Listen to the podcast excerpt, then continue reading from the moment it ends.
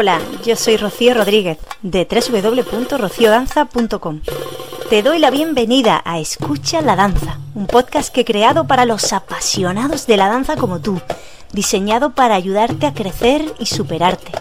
Recuerda, tú puedes hacer de la danza tu camino de vida.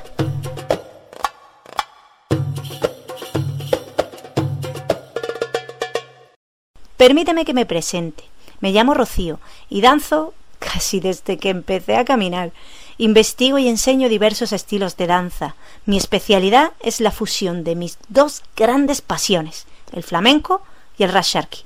Si quieres conocerme mejor, te animo a que visites mi academia www.rociodanza.com.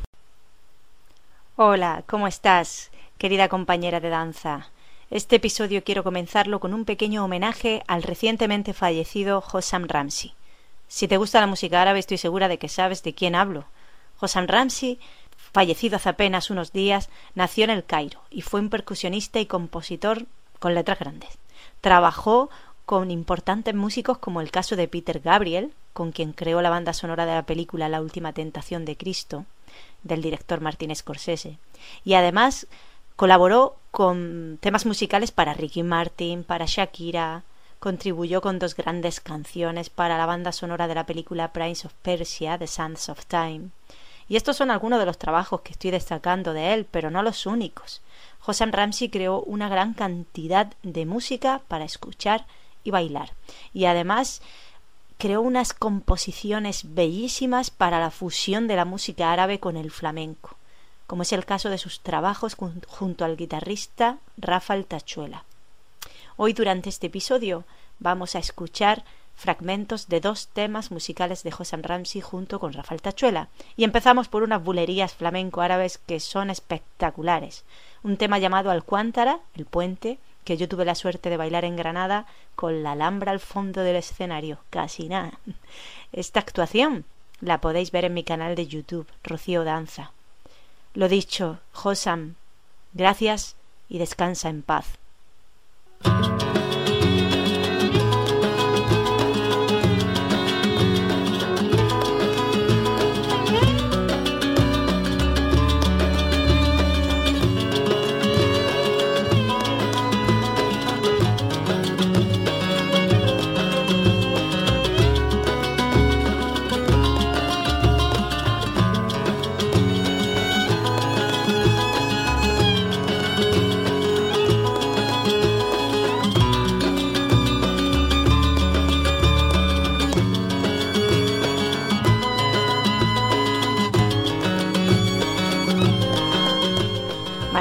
Esa bulería de José Ramsey y Rafael Tachua. Bueno, este episodio se llama Trucos e ideas para crear tu vestuario de flamenco árabe. Repito, trucos e ideas para crear tu vestuario de flamenco árabe. ¿Estás pensando en lucirte con alguna coreografía inspirada en el flamenco árabe? Pues si eres bailarina de danza oriental y te atrae la fusión con el flamenco, seguro que estás de acuerdo conmigo en que, aunque el hábito no hace al monje, es muy importante que el vestuario que usemos para un número de danza sea el más adecuado y que refleje por sí solo, además, lo que estamos queriendo transmitir, que en este caso sería la maravillosa fusión de los mundos de las danzas árabes con el mundo del flamenco. En este nuevo y apasionante universo de danza que es el flamenco árabe, observo cierta confusión. Por ejemplo, el llamar fusión a la presencia en el mismo escenario a la vez de una bailarina o bailarín haciendo oriental y otro artista haciendo flamenco, pero cada uno bailando lo suyo, pues no es adecuado llamarlo fusión, porque no la hay. Como mucho, vemos a la vez ambos artes, representados por separado en una misma actuación, pero claro, eso no es fusión. Eso es un espectáculo que puede ser hermoso, interesante, llamativo, pero no es correcto llamarlo fusión, ya que el término fusión tiene un significado muy distinto. Fusión es la consecuencia de la unión o mezcla de dos, en este caso dos artes o estilos, para formar una sola. Para que haya danza fusionada tiene que verse en el mismo danzante la esencia de las danzas que se fusionan. Otro ejemplo que veo es llamar, por ejemplo, flamenco oriental a piezas orientales en las que, como mucho, se utilizan algunas poses flamencas. pero con falta de la esencia del flamenco, sin la energía o la identidad propia del flamenco, por lo que es tan pobre la presencia del flamenco en esa pieza de baile que llamarlo flamenco oriental se queda grande.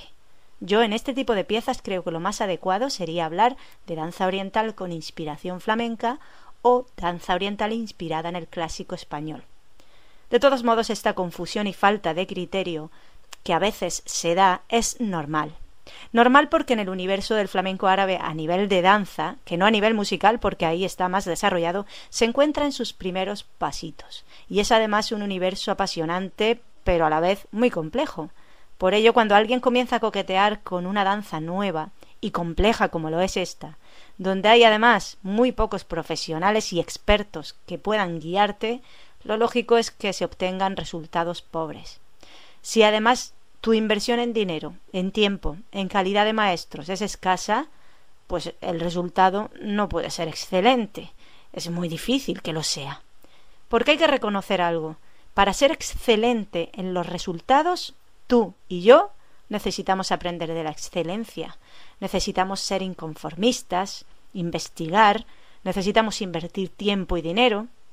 Eso es lo que yo llevo haciendo desde hace más de ocho años con el tema del flamenco árabe, cuando recurrí a casi una leyenda viva del flamenco en España para poder aprender de él, un maestro con calidad excepcional, para poder perfeccionar mi flamenco.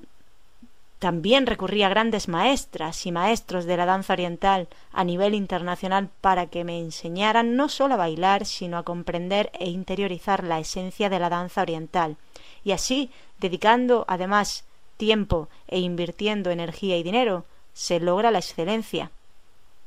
Y a la vista están los resultados, en mis coreografías y en los espectáculos de flamenco árabe que organizo. Puedes observar alguno de un pequeño ejemplo de todo esto en mi canal de YouTube, Rocío Danza, y ver vídeos que tengo publicados y dedicados a este universo dancístico. Por supuesto que mis resultados todavía pueden ser muy mejorables, pero que he alcanzado un nivel de fusión y de creatividad interesantes, eso es una realidad. Y todo esto es por la dedicación y energía puestas en el tema, como he dicho anteriormente. No porque yo sea mejor bailarina, no se trata de eso. Donde pongas tu intención y tu acción con sabiduría, entonces podrás obtener grandes logros. También he de decir que yo parto con la ventaja de haber comenzado a andar casi con los zapatos de flamenca. A los cuatro añitos ya tenía mis primeros zapatos de flamenca, que por cierto todavía conservo.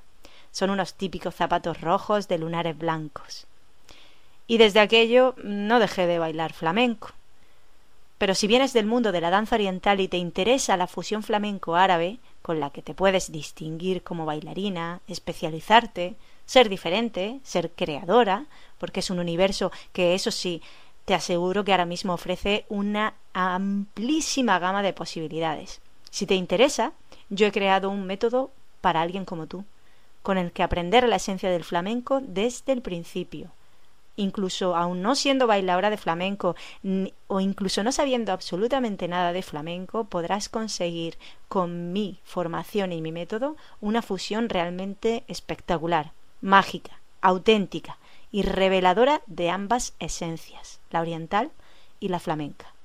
Y si vienes del mundo del flamenco, pero estás más escasa del otro lado, del oriental, también te puedo ayudar a crear tu propia fusión flamenco-árabe. Ay, como soy una apasionada de este tema, me he ido un poco por las ramas, así que pido disculpas, pero era necesario poner un poco en situación la realidad de la fusión flamenco-árabe y de ahí partir con el tema que quería explicar hoy, los trucos para tu vestuario de fusión flamenco-árabe. Pero antes un poco de historia y curiosidades sobre el traje de flamenca. ¿Sabías que el primer evento en el que ya se impuso el vestuario de flamenca como tradicional fue la Exposición Iberoamericana de 1929? Esta exposición se, se, considera la primera feria de abril de Sevilla y allí se consagró esta forma de vestir, que remonta a sus orígenes pues nada menos que a la civilización minoica, el tercer y segundo milenio antes de Cristo. Otra curiosidad, ¿Sabías que el típico estampado de lunares o topos se hizo muy popular en la moda británica casi antes o a la par que la moda flamenca? Y lo más curioso de todo El origen de este estampado hay teorías de que dicen que surge por manchas o defectos de estampado en las telas, que al principio eran consideradas telas defectuosas con estas taras, y por ello se vendían de manera más masiva a las mujeres con escasos recursos económicos. Estas mujeres, para disimular las taras, entre comillas, pintaban aún más lunares, aún más topos, y sin esperarlo, pues mira, crearon tendencia, porque poco a poco la clase pudiente acudía a eventos con vestidos con estampados de lunares. Y una curiosidad más. ¿Casualidad o intencionalidad? El caso es que un año antes de esa exposición iberoamericana de la que os he hablado, donde fue que se impuso de moda y tradición cultural el traje de flamenca y el estampado de lunares, surgió el personaje Minnie Mouse este personaje encantador, con su coqueto vestido y lazos rojos, con estampado, adivina, de lunares blancos. Walt Disney, cuyos orígenes dicen que es muy probable que fuera almeriense, es decir, paisano mío, muy probablemente llevaba la intención de darle un toque andaluz a su ratita mini. ¿Por qué no? pero eso la verdad que solo lo sabía él con certeza y desgraciadamente ya no está entre nosotros para poder preguntarle. Pero ahí queda como curiosidad. Retomando el tema principal. Como ya te dije, tenga poco o mucho flamenco, la fusión que hagas, al menos el vestuario debe ser adecuado a lo que quieres mostrar. En el caso de la bailarina de danza oriental, evidentemente tendrá mucho más peso la danza del vientre que el flamenco. Por ello el vestuario es interesante que sea principalmente un traje de danza oriental con toques o inspiración flamenca. Coge lápiz y papel, que aquí vienen los trucos. Allá vamos. El primer truco es Simov. Si vas a crearte el traje por primera vez, te recomiendo visitar en internet la feria Simov de Sevilla, pues es el escaparate de trajes de flamenca más internacional y espectacular que hay actualmente. En Internet puedes ver los desfiles, los trabajos de los diseñadores y eso te va a ayudar a inspirarte para tu diseño, además de ponerte al día en todo lo que está de moda en el mundo del flamenco, los colores de tendencia, los estampados, el tipo de tejido, el tipo de corte, accesorios, etcétera. No sé si sabes que existe una revista que también puedes adquirir y que trae resumido imágenes de los trajes de la feria Simov. Pero esta revista, llamada Moda Flamenca Surrealista, que es una revista de gran formato y espectacular, es a la vez de un catálogo fabuloso de ideas, un catálogo caro. Entonces tiene esa pega, que es una revista un poco cara. Lo más económico y rentable y lo más rápido quizás sea recurrir a la página en internet de Simov, S-I-M-O-F.es. Segundo truco. No busques aparentar lo que no eres. No intentes parecer una flamenca. A ver, me explico. Si tu personalidad al bailar no tiene casi nada de flamenco, simplemente estás haciendo un oriental, como he dicho anteriormente, con inspiración o aire español, no tiene sentido que busques un vestuario muy flamenco y muy recargado a lo flamenco, porque no va a estar acorde ni va a armonizar con el conjunto de tu baile, no va a transmitir lo que eres o la danza que estás haciendo. Yo creo que es mucho más adecuado recurrir a un traje de oriental que presente detalles inspirados en la moda flamenca, ya sean volantes, flecos, los clásicos lunares, etc. Tercer truco. Detalles muy flamencos. Los detalles que hablan del flamenco en la ropa son los flecos, los volantes, los encajes, los estampados de lunares o de flores tipo rosas, claveles, etc. Las mangas anchas o estrechas rematadas con volantitos, cuellos con chorreras, accesorios como el mantón de Manila, un abanico, complementos de flores y peinetas en el pelo, etc. Usar alguno de estos detalles es fundamental, pero no mezcles demasiados. Recuerda, a veces menos es más. Son seis los trucos que os voy a dar o ideas para vuestro vestuario de fusión flamenco árabe en este episodio. Ya vamos por el Ecuador. Hemos dado los tres primeros, así que es el momento de escuchar otro tema de Josan Ramsey, una rumba espectacular, eh, alegre, divertida y muy dinámica, que lleva por nombre Rumbapa.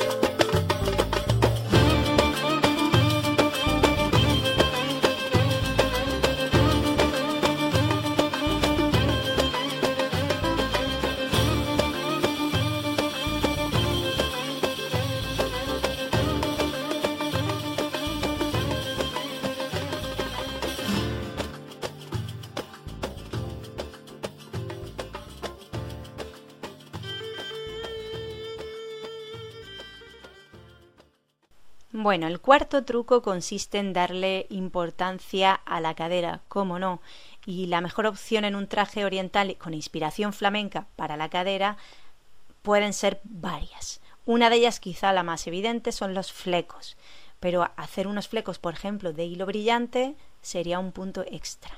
Otra curiosidad que podemos usar y que es mucho menos visto, se ha visto mucho menos, es el tema de los madroños y las borlas o borlones, que además lo puedes hacer fácilmente tú misma, porque hoy en día hay tutoriales en Internet que te explican cómo hacerlo y no es difícil.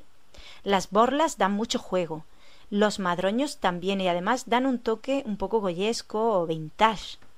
Son elementos también móviles que van a servir para, al igual que los flecos, dar un efecto de volumen y movimiento perfecto para cuando ejecutes tu shimmy o vibración de cadera. El quinto truco va sobre nuestro cabello. Hay muchas opciones de cómo llevar el cabello si estamos haciendo un flamenco, mejor dicho, un oriental con inspiración flamenca. El cabello, si lo llevas suelto, yo te recomiendo poner un detalle muy pequeño en el pelo, una flor pequeña o con una peinetita o sin peineta, bien sujeta, porque si sobre todo vas a usar movimientos de cabeza típicos de la danza zar, casi mejor no llevar nada en la cabeza si no estás segura de que vaya a permanecer, los adornos del pelo vayan a permanecer estables o en su sitio, porque si no, no va a quedar bien. Una opción interesante, si quieres llevar el pelo sujeto, pero no eh, demasiado sujeto, pues sería una cola o una trenza. No el típico moño de flamenco porque eso da un aire mucho más eh, disciplinado, ¿no? Y a nosotros nos interesa dar un aire más desenfadado, más eh, natural, menos disciplinado, ya que no vas a hacer un baile tradicional, no vas a hacer una pieza flamenca, pues eh, el pelo puede ser algo diferente. También una trenza que sea flojita o la cola dejando mechones sueltos y dar un aire más natural al conjunto sería una opción bastante interesante.